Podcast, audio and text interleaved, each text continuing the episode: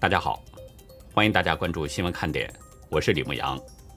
今天是美东时间九月二十三号星期四，亚洲时间是九月二十四号星期五。拜登与马克龙二十二号通了电话，随后发表声明，表示盟邦如果提早公开磋商，应该能避免核潜艇危机。双方承诺努力恢复互信。法国驻美国大使将重返华盛顿，拜登与马克龙两个人将在十月进行会面。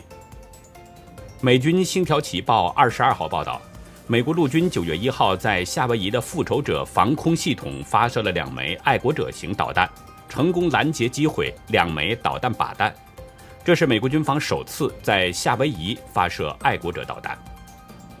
二十三号，台湾国防部一天之内两度发布消息，有二十四架次中共战机，包括歼十六、歼十一和轰六等，骚扰台湾的空域，美国军机也出现在附近。这是台湾宣布申请加入全面进步跨太平洋伙伴关系协定 （CPTPP） 之后，中共新一轮的对台湾实施武力威胁。贵州法院二十三号宣判，因为茅台董事长袁仁国承认收受贿赂一点一亿元人民币，并且缴回不法所得，从轻判处无期徒刑。二十三号上午临近八点，江西安远县新山镇城西大道附近有一名男子当街持刀砍人。当地警方通报，犯罪嫌疑人杜某胜酒后滋事，共导致一人轻伤，四人轻微伤。目前，杜某胜已经被控制。截止到美东时间九月二十三号下午两点，全球新增确诊中共病毒人数是五十九万三千五百九十二人。总确诊人数达到了两亿三千零八十六万八千七百四十五人，单日死亡是一万一千零九十人，累计死亡总数是四百七十三万两千六百六十九人。下面进入今天的话题。今天呢，对外界来说是观察恒大能不能活下去的一个点，因为有八千三百五十万美元的债券利息，大约是人民币五点四亿元，恒大要支付。但是我翻查多方消息都没有看到关于恒大支付的内容。不过呢，今天一早啊，恒大股价却是一度意外的暴冲了百分之三十二，创下了二零零九年十一月以来盘中最大的升幅。但是这种升幅呢，并没有一直保持下去。到收盘的时候，中国恒大的涨幅已经减半到百分之十七点六二，报收是二点六七港元。恒大物业最终只涨了百分之七点八六，报收是四点五三港元。恒大汽车几乎是原地踏步，收盘时只涨了百分之零点三五，报收是二点九一港币。恒大股价先涨后跌，这个是严重反映着投资人的信心不足。所以呢，很多人都是趁着股价反弹，赶紧抛出所持股票，然后隔岸观火。恒大的股价最初暴涨，或许跟昨天两个消息有关。一个就是昨天深夜，恒大召开了一个复工复产保交楼专题会。路透社报道说，许家印要求把一切精力都投入到复工复产保交楼上，声称这是恒大集团必须共同面对的头等大事。第二个呢是昨天传出消息说，恒大有可能被收归国有。亚洲市场引述消息人士的说法，说当局接管恒大呢，是保护购买恒大公寓的百姓，更重要的是防止恒大破产对中国经济造成的广泛流动效应。第二个消息，我们未经证实，但是这也可能影响恒大的股价。不过股价昙花一现，又严重反映了投资人的这个信心不足，所以一开始我就说了，我没有查到恒大支付的相关消息。通过这些消息，不能排除一种可能，就是有人在故意的炒作这些利好消息，带动股价上涨，目的就是影响更多人买进。这样呢，即使恒大真的倒闭了，损失也会相对的小一些。之所以做出这样的判断，是因为今天还有一个值得注意的事儿：恒大的第二大股东跳车了。华人置业在今天公告表示。公司已经在今年的八月三十一号到九月二十一号期间，以三千二百万美元的价值出售了所持有的一点零八九一亿股的恒大股票，而且呢，后续还将继续的出售恒大股票，一直到完全退出控股。华人置业同时表示，对恒大近期发展持审慎的关注态度，知悉并审慎关注恒大近几个月股价大幅下跌。公司认为，出售恒大股份可能为华人置业提供及时流动资金，所得款你用作一般的营运资金，择机再投资。华人置业啊，这是香港大亨刘銮雄旗下的房地产投资公司。刘銮雄这个人和许家印有着相当深厚的私交，恒大的每一次融资，刘銮雄和华人置业几乎都有参与。这些年下来，刘銮雄和华人置业在恒大一直是第二大股东。华人置业宣布，将在一年之内出售全部的恒大股份。目前我们知道，华人置业。在恒大持有七点五一一亿股。如果按照收盘的价格来计算的话，华人置业可能要亏损九十四点九亿港元，相当于人民币大约是七十八点七七亿元。另外，刘銮雄和夫人陈凯运也持有恒大的少量股份。根据恒大去年的财报显示，这对夫妻在中国恒大的股份是百分之八点八六。其中百分之五点九六是通过华人置业持有，但是在此前呢，这对夫妻在九月十号呢，以每股三点五八一二港元卖出了两千四百四十三点六万股，套现是八千七百五十一万多港元。都知道一句话：“春江水暖鸭先知。”恒大第二大股东华人置业。宁可亏损近百亿港元，他也要全部出清。近百亿的亏损，这可不是小数目，意味着什么呢？谁也不愿意做亏本的买卖。那是不是刘銮雄看到恒大已经病入膏肓、回天无力了呢？正所谓两害相权取其轻，虽然赔了近百亿，但毕竟还多少能套回一部分，没有血本无归。如果恒大倒了，那可能一分钱都收不回来了。华人置业的决定并不是第一例，在他之前，恒大的另外一个忠实盟友香港中策集团在二十一号已经宣布了公告，全数出售所持有的恒大汽车股份，而为了尽快出售，他们宁可打折让利百分之二十。我认为这是非常值得注意的现象了。应该引起仍然持有恒大股票的那些投资者们的足够警惕。恒大本来就已经是四面楚歌，那现在又接连失去重要金主，就已经证明人们对恒大已经信心尽失。这或许也意味着，当局可能要放弃恒大了。恒大是命不久矣。今天《华尔街日报》有这么个消息，同样像一个炸弹。文章引述知情官员透露。中共有关部门正要求地方政府为恒大可能倒闭做好准备。据了解，相关讨论的官员透露，地方政府已经都接到指令了，组织会计师和法律专家小组审查恒大在各地区业务的财务状况，与当地国有和民营房地产开发商谈话，准备接管当地的房地产项目，并且呢，还说成立执法小组。监测公众的愤怒情绪和所谓的群体性事件。相关官员表示，中共政府不愿救助这家债负沉重的房地产开发商，同时也在为恒大的困境可能造成的经济和社会影响做准备。地方政府的任务呢，就是防止发生动荡，减轻对购房者和整体经济的连锁反应，比如限制失业等等。随着恒大的情况在不断恶化，发生这些状况的可能性其实是非常大的。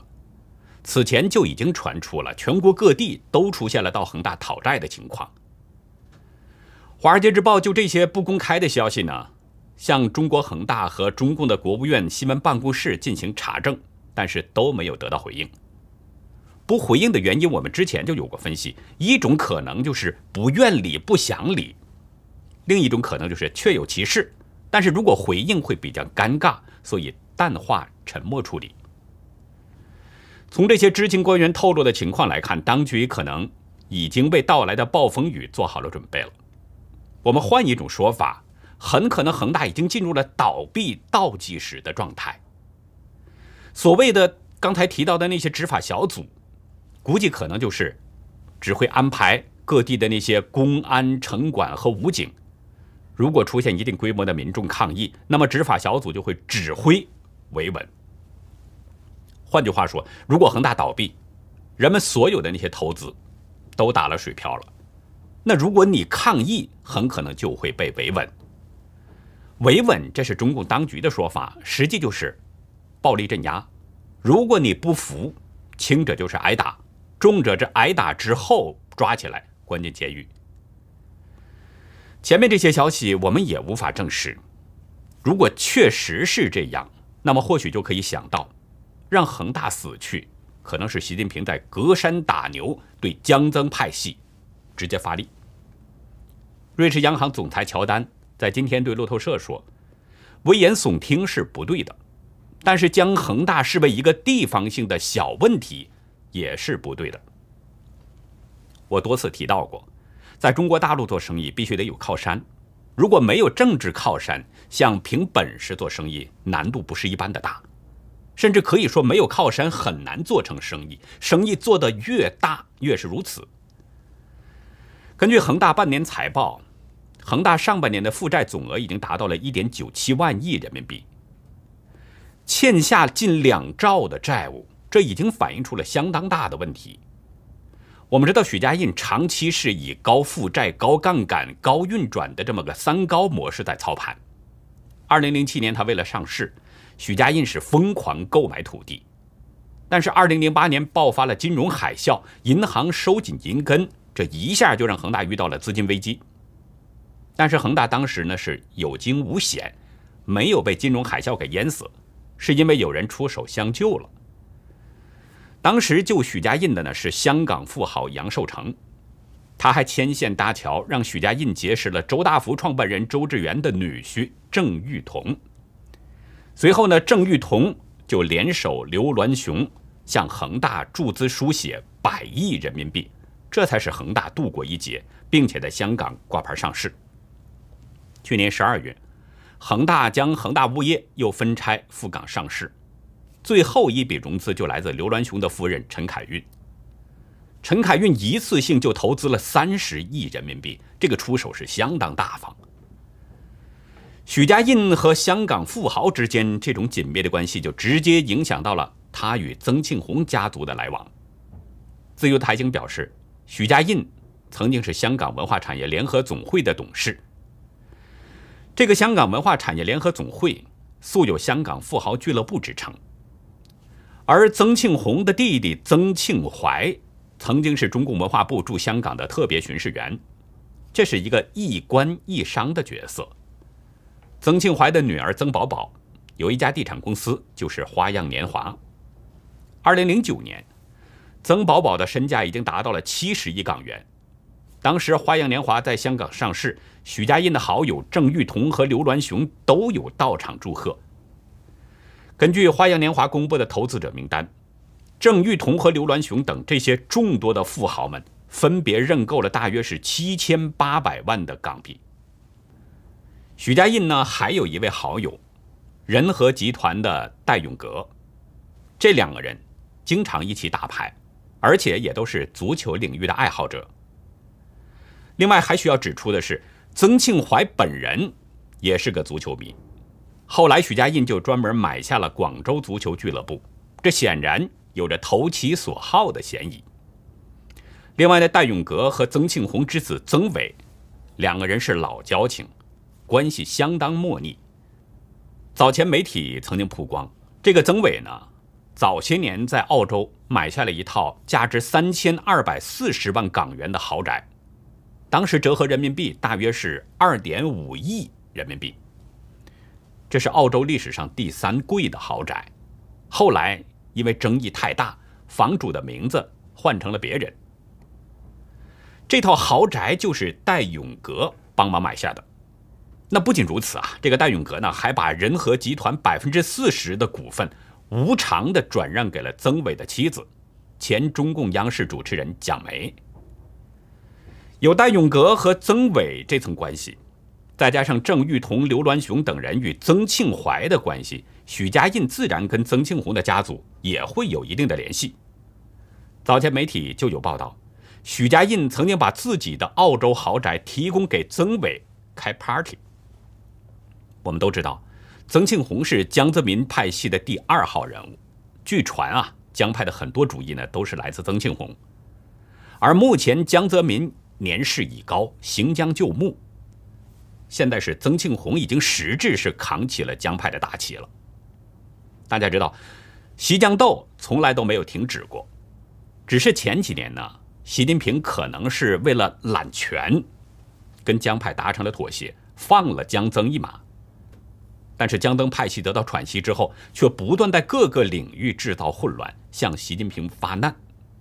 特别是习近平表现出要在二十大连任的这个迹象之后，江曾派系更是不断制造麻烦，试图阻止习近平连任。这种情况下，习近平如果不扫清障碍，明年连任可能就会泡汤。江曾派系之所以在不同领域折腾，向习近平挑战，一方面是要夺权抢地盘儿另一方面也是为了自己的经济利益。如果截断江曾派系的经济血脉，至少是勒紧了江曾派系的这个钱袋子，那自然就可以对江增派系形成遏制。通过前面这些梳理的脉络，就可以看出恒大也是江增派系的一个重要经济来源。对这些，习近平应该是了解的。所以从这一点来讲，习近平如果让恒大死去，就可以看作是对江曾派系在直接发力。我们再来关注另外一个消息。昨天，台湾正式向保存方新西兰提交了申请，要加入全面与进步跨太平洋伙伴关系协定，也就是人们常说的 CPTPP，或者是 TPP。今天上午，日本前首相安倍晋三在推文中表示支持台湾加入 CPTPP，并且呢，他还列出了日本应该支持台湾的理由。安倍表示欢迎台湾申请。因为我们拥有相同的自由、民主、人权和法治的基本价值观，他说日本应该支持台湾，这对日本来说极其重要。日本外相茂木敏充也在今天表示欢迎台湾申请加入。日本外务省表示，日本政府官员多次公开欢迎台湾加入 CPTPP，显示台湾已经获得了日本各界的肯定，期望与日本携手促进印太繁荣。在昨天台湾递交申请之后，美台商业协会随即在一份声明中也表示欢迎。声明中表示，台湾在技术投资及供应链方面的实力，将使它成为 CPTPP 其他成员国重要及有价值的伙伴。他说，台湾完全有权利被包括在 CPTPP 内。中华民国总统蔡英文更是表现出了信心。他说：“我们有充足的信心，要跨出走向世界的重要一步。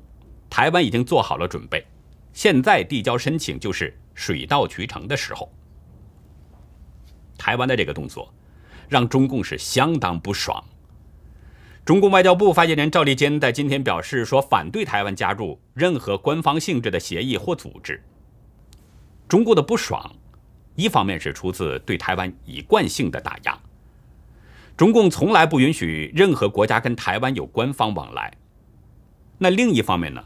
中共是在上一周也提交了加入 CPTPP 的申请，而恰恰因为中共要加入这个组织，所以台湾才很快就跟进，也提交了申请。台湾行政院总台判代表邓振中表示，如果中共先入会，台湾的入会就有相当的危险。因为中共在国际上一直阻挠台湾的国际活动空间，这是相当明显的事实。现在出现了这样的情况，两岸争相要加入 CPTPP，这就给各个成员国出了一个不小的难题。目前 CPTPP 共有十一个成员国，除了日本和新西兰之外，还有加拿大、澳大利亚、马来西亚、新加坡、越南、文莱、墨西哥、智利和秘鲁等。